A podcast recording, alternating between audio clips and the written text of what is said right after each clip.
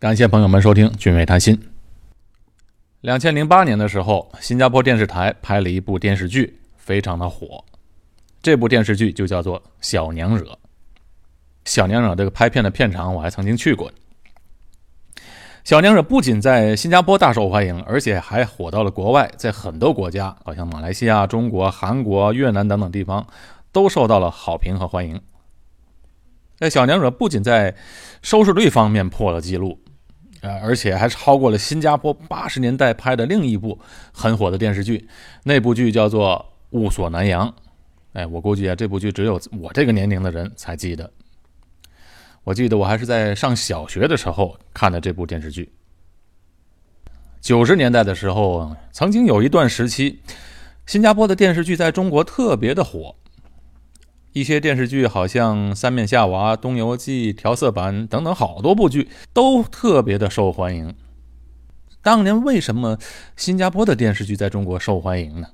哎，主要是因为那时候国内的电视剧的产量不高，而且当时的题材比较死板。现在不一样了，现在中国的电影电视剧拍的太棒了。当然，我是很少看电视剧，我觉得太浪费时间。一般上我都是看电影，但偶尔看一集国内的电视剧啊，感觉特别的不错。后来随着国内电视剧制作水平的提高，题材情节也非常多样化，新加坡的电视剧慢慢的在国内的市场就消失了。可是时隔十多年后，《小娘惹》这部电视剧突然在国内又火了一把。哎，这是很多人没想到的。其实喜欢这个电视剧的人一定会觉得，这部戏最吸引人的地方，不是剧情的悬念和情节上的跌宕起伏。你看国内的宫廷戏，尔虞我诈的情节多的是，不新鲜。这部戏最吸引人的地方啊，其实就是它所蕴含的一种文化——娘惹文化。娘惹文化是整个南洋文化中的一部分。而且它有着鲜明的特点。那么娘惹文化究竟到底是什么呢？今天我就和大家聊一聊。新加坡，一个地图上毫不起眼的小红点儿，承载了无数华人不平凡的故事。俊伟谈心，为您谈古论今。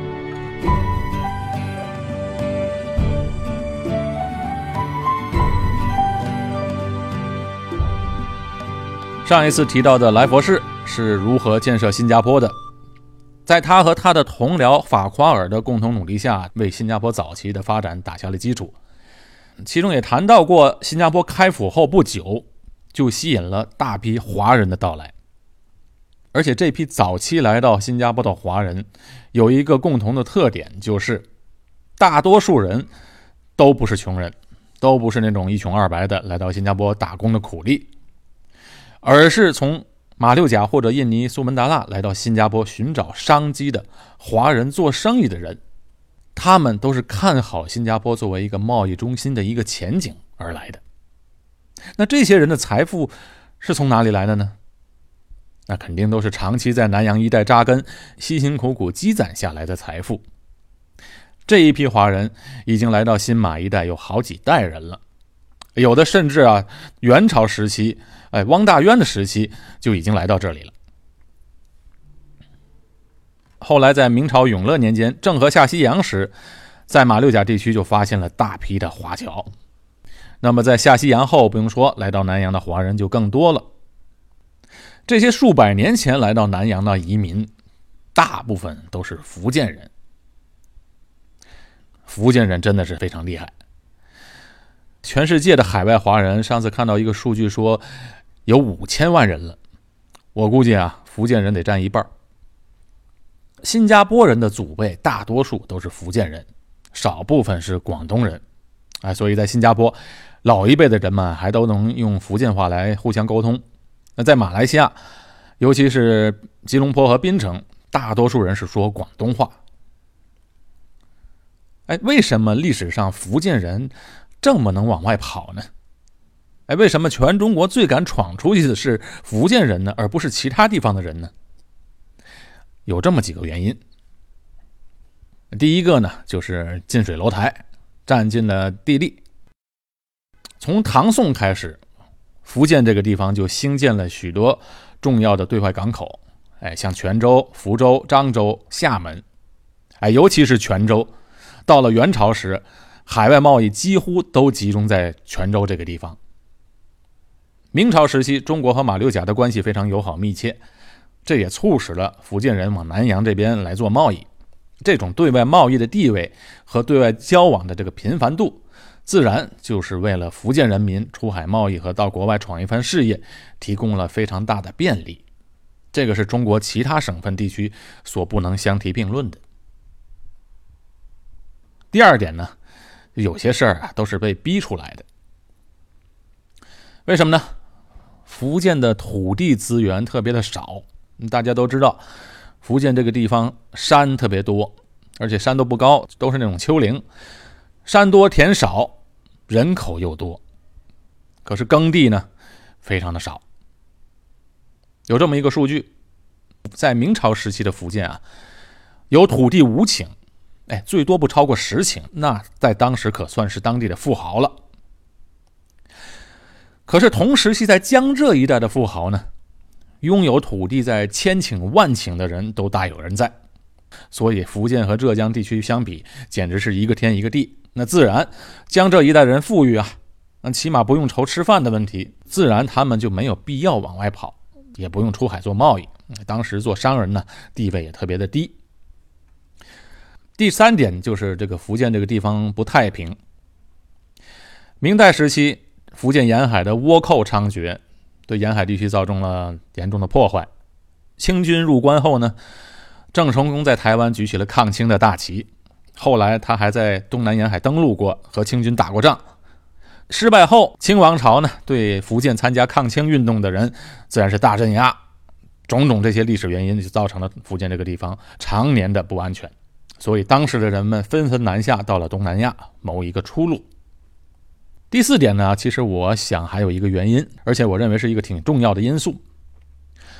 福建人的宗亲家族制度特别的讲究，哎，他们特别的抱团儿，哎，起码我觉得比我们北方人抱团儿。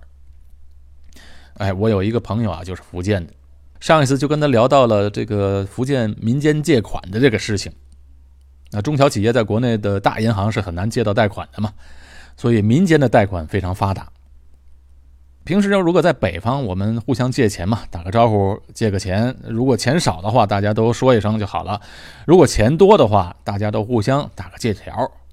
可是，在福建呢，尤其是在乡下，那借个几十万块钱都不用打借条的，就是口头讲就行了。那相互讲好了利息多少，借多少时间，什么时候还钱。口头互相讲好就可以了。哎，我就问我那个朋友，就这样能行吗？如果到时候不还钱怎么办呢？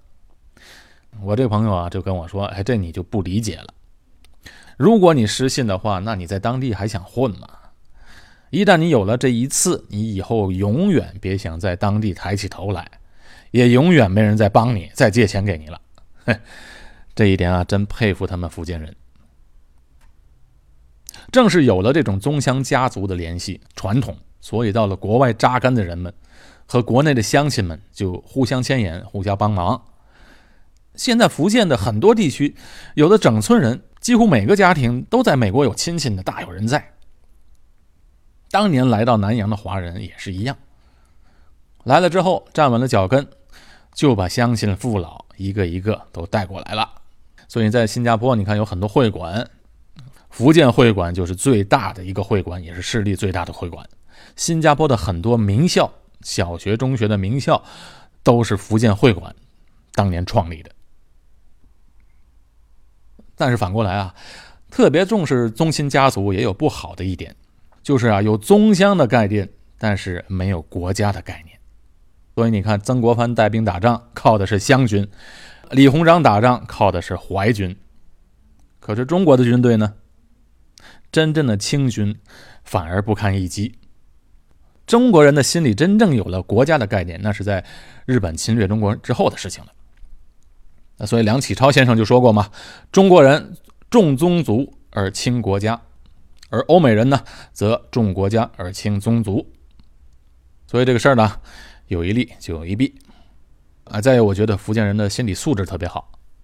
你看，现在去美国的中国人嘛，有一个统计数字，就是学历越高的人，这自杀率就越高。所以，博士、博士后的心理素质，其实是最差的，有时啊叫输不起。再看人家福建人，当然学历高的人可能心理素质也不太好，但是好多福建人是偷渡过去的，去了就一头扎在厨房里面打工赚钱还债。还完债就自己开餐馆，一点一点的把自己的日子过得特别好，不比那些博士生、硕士生毕业的差。几百年前到达南洋一带的福建人，因为那个时候呢，航海技术条件都不太好，所以出海是很危险的事情，女人很难跟出来，所以当时来到南洋的都是男的。这些男人呢？有的是在福建有家眷，有的是单身，来到南洋一带辛苦扎根后，有很多人就和本地女子结婚生子。本地人当然都是马来人了，所以这些福建男人和本地马来女人所生的后代，主要是在马来西亚、新加坡和印尼爪哇一带。这些生下来的后代呢，他就是混血儿男的就被称为巴巴。八八这个字怎么写呢？上边是一个山，高山的山字，下边是合作的合，哎，这个字就念八。男性被称为八八，女性就被叫做娘惹。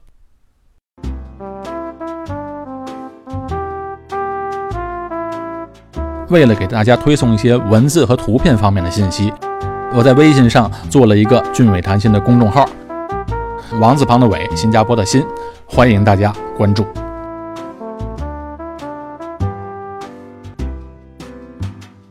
男性被称为“巴巴”，女性就被叫做“娘惹”。其实啊，当时很多的福建人都有两个家，一个在福建，一个在南洋，两地都有老婆孩子。这个在当时那个年代很正常。马来西亚的槟城、马六甲和新加坡以前曾经是英国的海峡殖民地，所以这边的“巴巴娘惹”又被称为海峡华人，或者呢被称为土生华人。再后来，在第二次鸦片战争之后，再来到南洋一带的人，那些人就被称为新客，客人的客。这些巴巴娘惹们，几代人都生活在南洋这块土地，哎，自然他们的语言习惯和习俗，慢慢的就和中国大陆的人们就不一样了。所以，有的人在国内生活的人不理解，为什么你们出了国的人在思想上、行为上、说话方面就不一样了呢？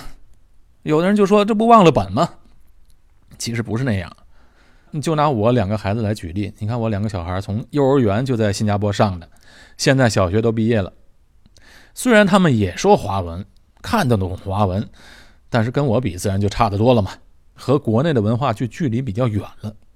你让他们听个评书，听郭德纲的相声，他们听不懂也笑不出来。当然了，他们有他们的优势。巴巴娘惹们可真的要佩服他们。比我们现代的海外华人要强多了。他们虽然娶了当地的马来女子，而且生活在马来人的圈子当中，但是他们在保持中华文化方面，几代人都非常的坚持。无论是在语言、服装、饮食、价值观方面，都一直秉承着中华传统。而且他们是远离中国大陆啊，那时候也没有互联网，相互都看不见，长期与中国大陆这样的隔绝。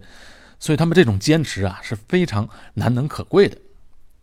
当然，这里也有个因素，就是在元明清时期，在欧洲人到达东南亚之前，这些华人们是有优越感的。中华五千年文化自然比当地的土著文化要源远流长。华人又勤奋又能持守家业，而且当年的这些福建人个个都是技术男哦。什么技术呢？当时从中国带来的农耕技术。打铁技术、造船技术啊，木匠活这些技术方面要比当时的东南亚人厉害的多得多。所以你看，勤奋持家又有技术，要不然当地人能把女儿嫁给他们呢？福建人和马来女子的后代巴巴娘惹，由于他们的母亲或者祖母都是马来人，所以从小就学会了马来文。哎，这非常有用，因为他们要和马来人交往嘛。在马来人圈子里都是讲马来话的，但是在自己的家族里呢，保持着自己的家乡语言，都互相用家乡语言来沟通。家乡语言肯定不是普通话啊，是福建话，他们是不会说普通话的。服装上也是融合了马来人和中国人的传统服装的特色，所以这种混血的服装啊，就叫娘惹服。娘惹服的上身啊是刺绣和蕾丝滚边儿。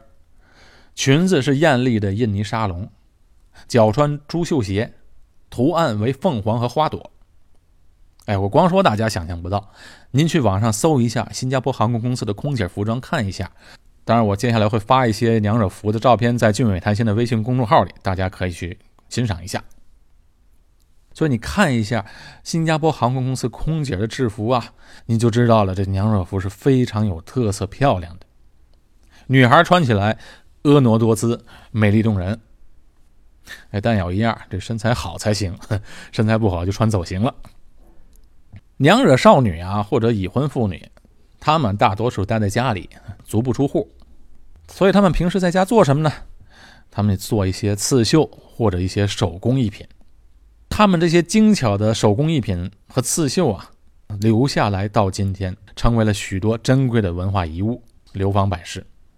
哎，顺便说一句，在东南亚乃至全世界各个民族啊，都有自己的传统服装，而且这些传统服装不是节日拿出来才穿的，平时就穿着。有时呢，呃，有时呢穿传统服装，有时穿现代服装。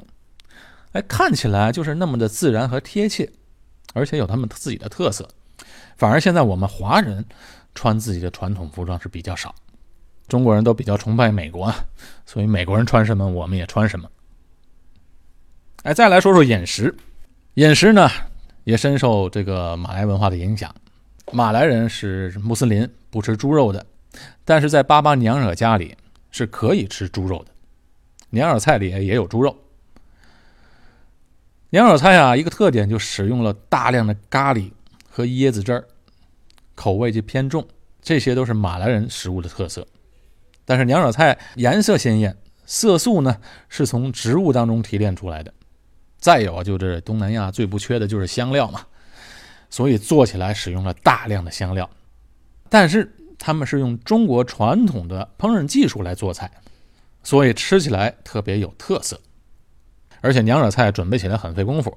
上次我就看电视一个专题片介绍一个娘惹世家的人做菜，一道简简单单的一个小菜啊，就要花四五个小时准备，而且必须是当天准备的才行。因为椰浆这个东西呢，只能当天用，转天就不好了。巴巴娘惹们啊，非常重视传统礼仪，谨守传统，讲究孝道。逢年过节呢，都是备一些大鱼大肉，拜祖先牌位，鞠躬跪拜。春节时最隆重，清明时去扫墓，端午节吃粽子，中秋吃月饼，和其他的华人社会一样。呃，讲究孝道礼仪方面，我给你举一个小例子。在巴巴娘惹家庭里吃饭啊，那过去他们一般都是大家庭，吃饭时呢，大家就坐在一起，晚辈呀必须向长辈说一下“您吃饭”，表示尊敬。当然，长辈必须先动筷子，比如儿子儿媳要向他们的父母亲说“爸吃饭，妈吃饭”。